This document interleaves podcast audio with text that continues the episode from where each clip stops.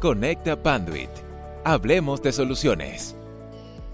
Buenos días, buenas tardes, buenas noches. Estamos en una nueva, en un nuevo capítulo de Conecta, el podcast de Panduit. Hoy tenemos un invitado muy especial, Andrés Fernández. Él es el gerente de sistemas y telecomunicaciones de la clínica Imbanaco del Grupo Quirón. Una persona con muchos años de experiencia, pero bueno, dejemos que sea Andrés que cuente su trayectoria en el sector salud, que es de más de 25 años. Andrés, ¿cómo estás? Bienvenido. Hola Jaime, y como saludaste, buenos días, buenas tardes, buenas noches a todos. Primero que todo, muchas gracias por la invitación a ti, muchas gracias por la invitación a Panduit y que como lo mencionas, son muchos años en el sector salud lleva aproximadamente unos 25 años en la clínica Imbanaco. Cuando llegamos, todos estos temas de tecnología eran un poquito incipientes en el sector y hablábamos desde cable coaxial hasta lo que tenemos hoy de, de cableado estructurado y de infraestructura de Big Data y todo lo que se maneja en salud analítica y predictiva. Entonces son muchas las experiencias, es mucho lo que ha evolucionado el sector y es mucho lo que estamos trabajando y con todo este tema de pandemia eh, se disparó todo lo que es consulta virtual, telemedicina, etc. Entonces creo que va a ser una conversación muy interesante de las perspectivas y lo que yo eh, vislumbro y veo de cómo vamos a evolucionar y cómo está el sector adaptándose a esta nueva realidad.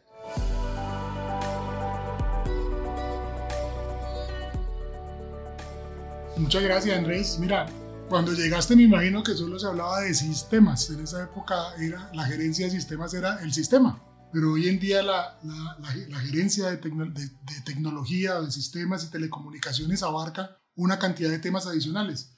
¿Cuál es el reto más grande desde el punto de vista del sector salud, desde tecnología hacia el sector salud que tú ves en este tema? Efectivamente, como lo mencionas, cuando yo llegué, no, ni siquiera se hablaba de sistemas. En los hospitales se hablaba de computadores, de impresoras, de servidores, de... El PC. El PC. El PC, eh, el cable coaxial, conécteme y, y hágame que esto funcione y me imprima el reporte que requiero de los pacientes que tenemos hospitalizados. Hoy estamos volcados a todo lo que es experiencia del paciente, a todo lo que es ese journey del paciente desde que ingresa al hospital hasta que sale, experiencia del personal médico, experiencia de los colaboradores y todo, todo lo que es la vocación y todo lo que es el servicio y cómo la tecnología apalanca que realmente una persona, a pesar de que viene con una enfermedad o que viene por un diagnóstico, se olvide un poco de eso que, que trae y pueda disfrutar en lo posible una ida a un hospital. Ya, increíble. Pero entonces, desde tu punto de vista, ¿qué tanto la tecnología soporta el negocio? Es decir, el negocio es salud, médicos, medicina, pero la tecnología que hace para, esa, para ese servicio, para, para la salud. Mira, en la evolución del sector salud, la tecnología lo apalanca desde la infraestructura de red, pasando por todo lo que son equipamiento, servidores, redes activas, ya todos los equipos médicos, desde un microscopio hasta un acelerador lineal, un resonador, un PET, un equipo de angiografía, un equipo de endoscopia, se conectan a la red. Todos transmiten datos. El volumen de información generada por los dispositivos médicos es impresionante. Esa información antes no se analizaba. De hecho, antes no se contemplaba porque ninguno de estos equipos interconectaban. La, la tecnología en el sector salud en los últimos 12 años evolucionó lo que no había hecho en los 25 o 30 años anteriores. Entonces te doy un ejemplo. A las áreas de tecnología, hace 10 años, no las invitaban eh, en el momento de realizar la compra de un equipo médico. No las invitaban. Ahora es indispensable que esté tecnología en la compra de un equipo médico porque tienes que ver cómo se conecta RJ45, si la, si la interfaz de envío de datos es DICOM, si te vas a interconectar vía HL7, etcétera, etcétera, etcétera. Entonces, la tecnología ya tiene un papel preponderante en todo lo que es la generación de información en un hospital, desde la plataforma física hasta la toma de decisiones con base en inteligencia artificial, big data y analítica predictiva. O sea que el concepto de IoT en salud es impresionante, porque conectas de todo. El concepto de IoT en salud eh, no dicen, no lo llaman IoT, lo llaman IOMT, que es ah. Internet de las Cosas Médicas. Esto en salud viene desde hace rato, o sea, desde hace, desde hace tiempo, eh, los monitores, las bombas de infusión, eh, todo lo que es POCT, que es todo el tema de glucómetros, etcétera, han estado preparados para conectarse a la red. La explosión de data y la simplificación y automatización de todas las plataformas de información del sector salud, que lo que están buscando es que los profesionales de la salud, llámense médicos, enfermeras, auxiliares, fisioterapeutas, se puedan dedicar a una atención centrada en el paciente y no gasten todo su tiempo trabajando en un computador, lo que nos han llevado a que interconectemos todos esos sistemas para que transmitan la información automáticamente a la historia clínica. Pero ojo, el IOMT apenas está en el proceso de estandarización. Todavía no hay un estándar, todavía cada fabricante tiene sus protocolos. Entonces, no puedo mencionarlo como un enemigo, pero sí mm, una de las grandes barreras que tenemos los hospitales a meternos de lleno en IOMT son los temas de ciberseguridad. Porque la gente dice, y lo hemos visto, es que me pueden atacar por la conexión a red de un OPS, por la conexión a red de un monitor, por la conexión a red de un ventilador, por la conexión a red de un aire acondicionado, etc. ¿Por qué? Porque todavía no es estándar. Entonces tú te frenas un poquito y primero haces toda esa evaluación de riesgos antes de volcarte a a Internet de las cosas médicas. Sin embargo, estamos trabajando, nosotros en Imbanaco trabajamos eh, con unos software especializados, hay uno que se llama Capsule, que lo que te permite es, eh, haz de cuenta, es un middleware, lo que te permite es capturar la información de monitores, de ventiladores, de termómetros, de glucómetros, de equipos para tomas de, exámenes médicos o de, o o de presión que se conectan y transmiten directamente a la historia clínica. Igualmente las bombas de infusión, ya las bombas de infusión de los hospitales, los, la monitoreas desde un software especializado. Entonces tú puedes ver tu ecosistema desde un sistema, valga la redundancia, desde un sistema de información y lo puedes estar monitoreando. Excelente, Luis. Esto me hace pensar en dos cosas. Hay un, hay un, hay un tema que me gusta mucho cuando conozco tu proyecto y tu, y tu experiencia y es existe el mito de que si es una clínica, que si hay imágenes diagnósticas, que si hay imagenología, que si hay, que si hay equipos de rayos X, la solución tiene que ser blindada. Y en tu clínica no hay ni un punto blindado. ¿Por qué eso, Andrés? No, eh, realmente hace 25 años que empecé en el sector salud, ese mito era algo, más que un mito, era una imposición. Entonces a ti te decía, venga, si su cableado va a pasar por el laboratorio, si su cableado va a pasar por oncología, si su cableado va a pasar por rayos X, tiene que ser blindado, porque va a generar ruido, porque va a generar retrasos, porque puede generar interferencia en los equipos médicos, etc.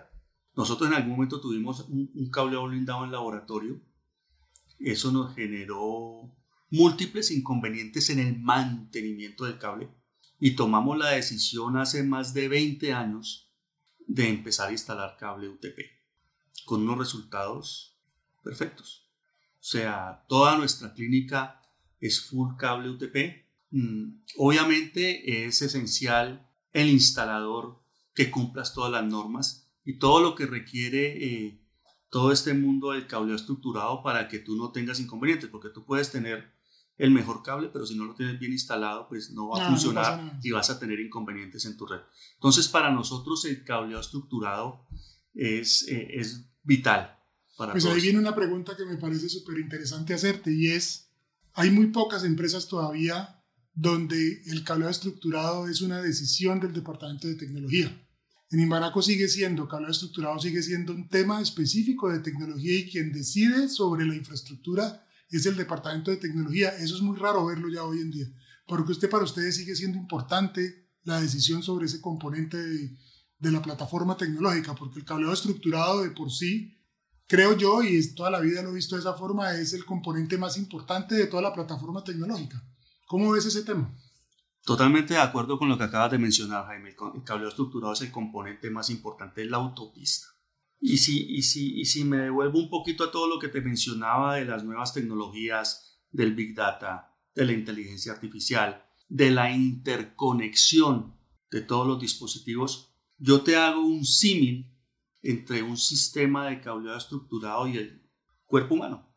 Entonces, para mí el cableado estructurado son como las venas y las arterias que llevan la información al cerebro, que es el sistema de información, y hacia una red que es el corazón, que permite, así como el funcionamiento de tu cuerpo te permite automáticamente caminar, moverte, pensar y activar todos tus sentidos, una buena autopista de cableo estructurado te permite que todos estos sistemas funcionen de una manera sincrónica y perfecta. Tú decides Tú decides si te montas en equipos de última tecnología médica, en un cableado mm, no de la categoría o no estructurado, que es como tener un Ferrari en una carretera destapada o hacer un trasteo de un edificio en Volkswagen, o te montas en una autopista que te permita ir a futuro. Entonces, yo no debo pensar en cableo estructurado en el ahora, yo debo proyectar mi cableo estructurado hacia el futuro.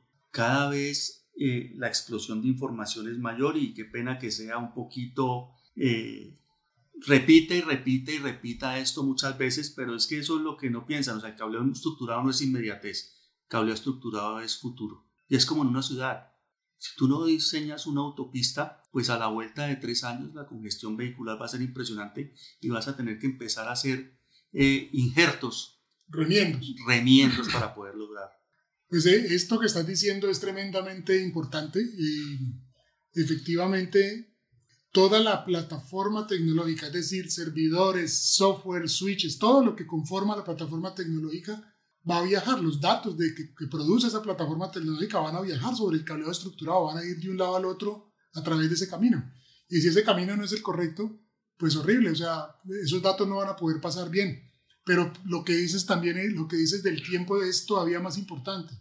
Yo no, yo no, yo no, normalmente yo no remodelo un edificio cada cinco años. Yo remodelo un edificio cada 20 años.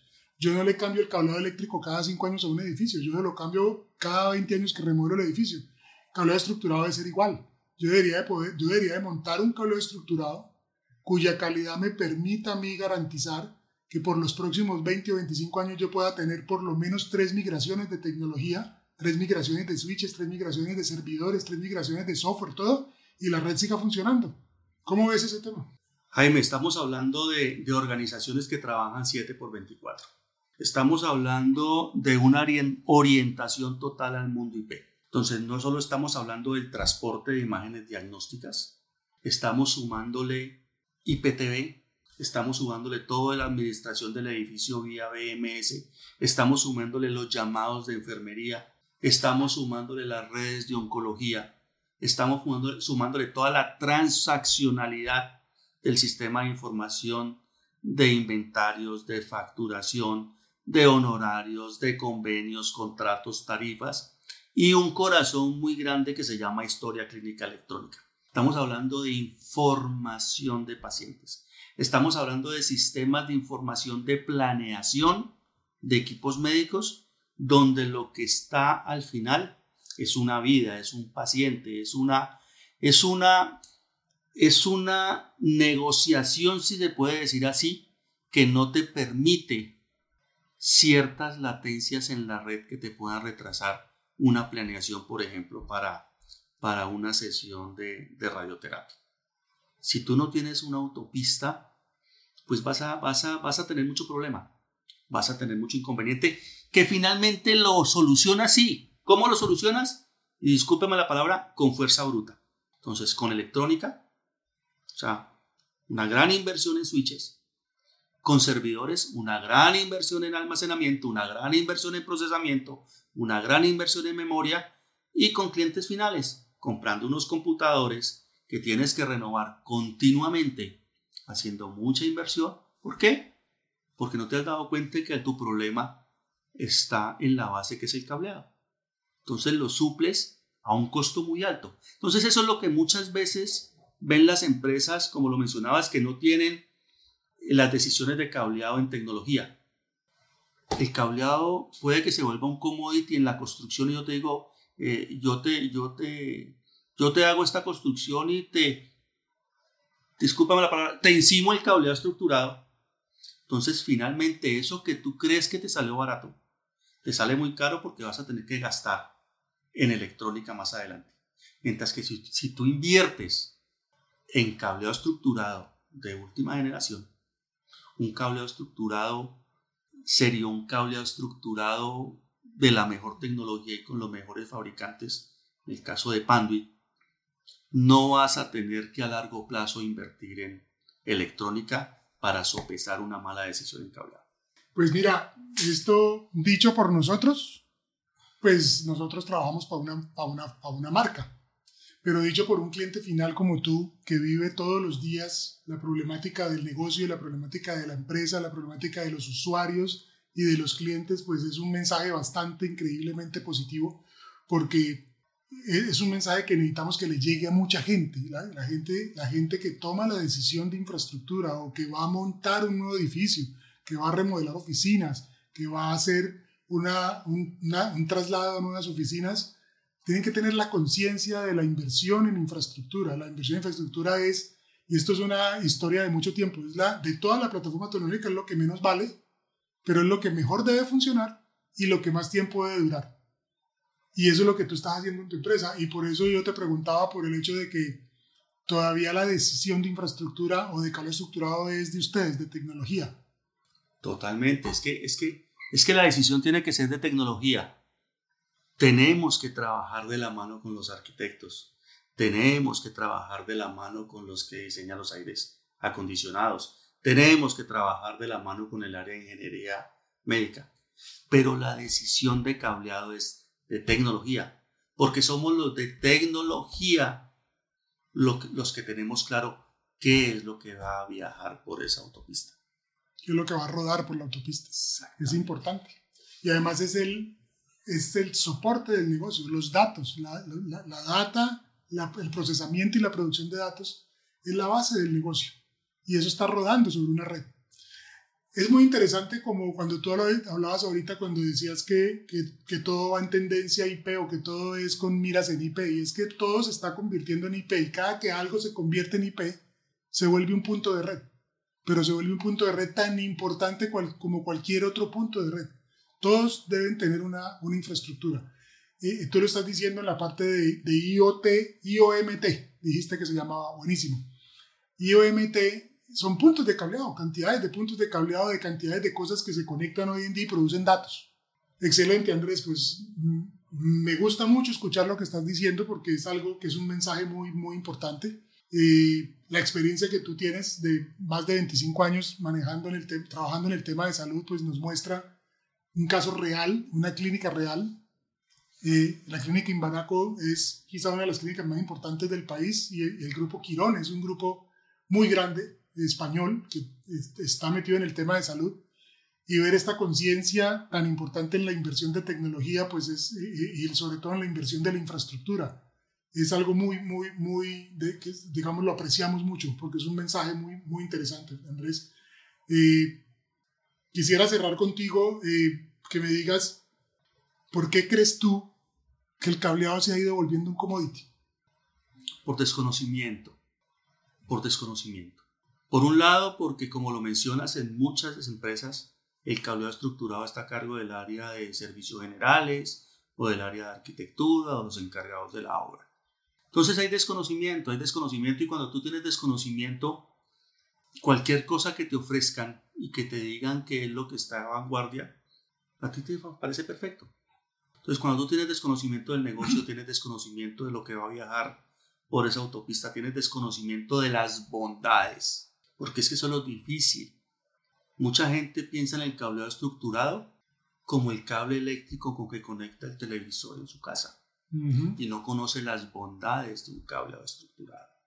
La importancia. La importancia. Entonces yo te puedo decir algo, yo, y lo mencionaste ahorita, nosotros instalamos cableado estructurado para estar tranquilos en los próximos 25 años. Y si algo no me genera mi preocupación en la clínica es el cableado estructurado. Es un tema que fue una inversión importante, pero una inversión importante que se paga en el tiempo.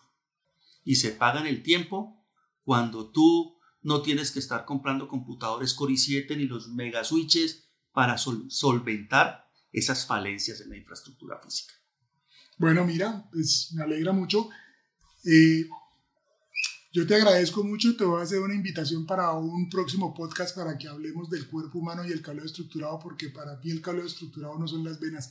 Después te explico por qué, porque es un concepto bastante interesante y, va a causar una discusión muy chévere entre tú y yo con ese tema. Es buenísimo, después nos metemos en ese tema. Te agradezco mucho por tu participación, Andrés, por haber estado aquí, eh, por, por aportar eres un cliente muy importante para nosotros, pero también eres una persona que nos va a aportar muchísimo tu conocimiento y la experiencia que tú tienes y que estás contando aquí, eh, que es valiosa para todos los que van a escuchar este podcast. Te agradezco mucho, Andrés. No, a ti, Jaime, muchas gracias por la invitación a Panduit. Y claro que sí, claro que sí, yo sé que es hacer una discusión, una disertación muy interesante, la del cuerpo humano comparado con el cableo estructurado de las venas y las arterias entonces estaré atento y, pendiente de tu invitación, con el mayor de los gustos. Listo, André, muchas gracias. Que estés muy bien. Gracias, buenas noches a todos.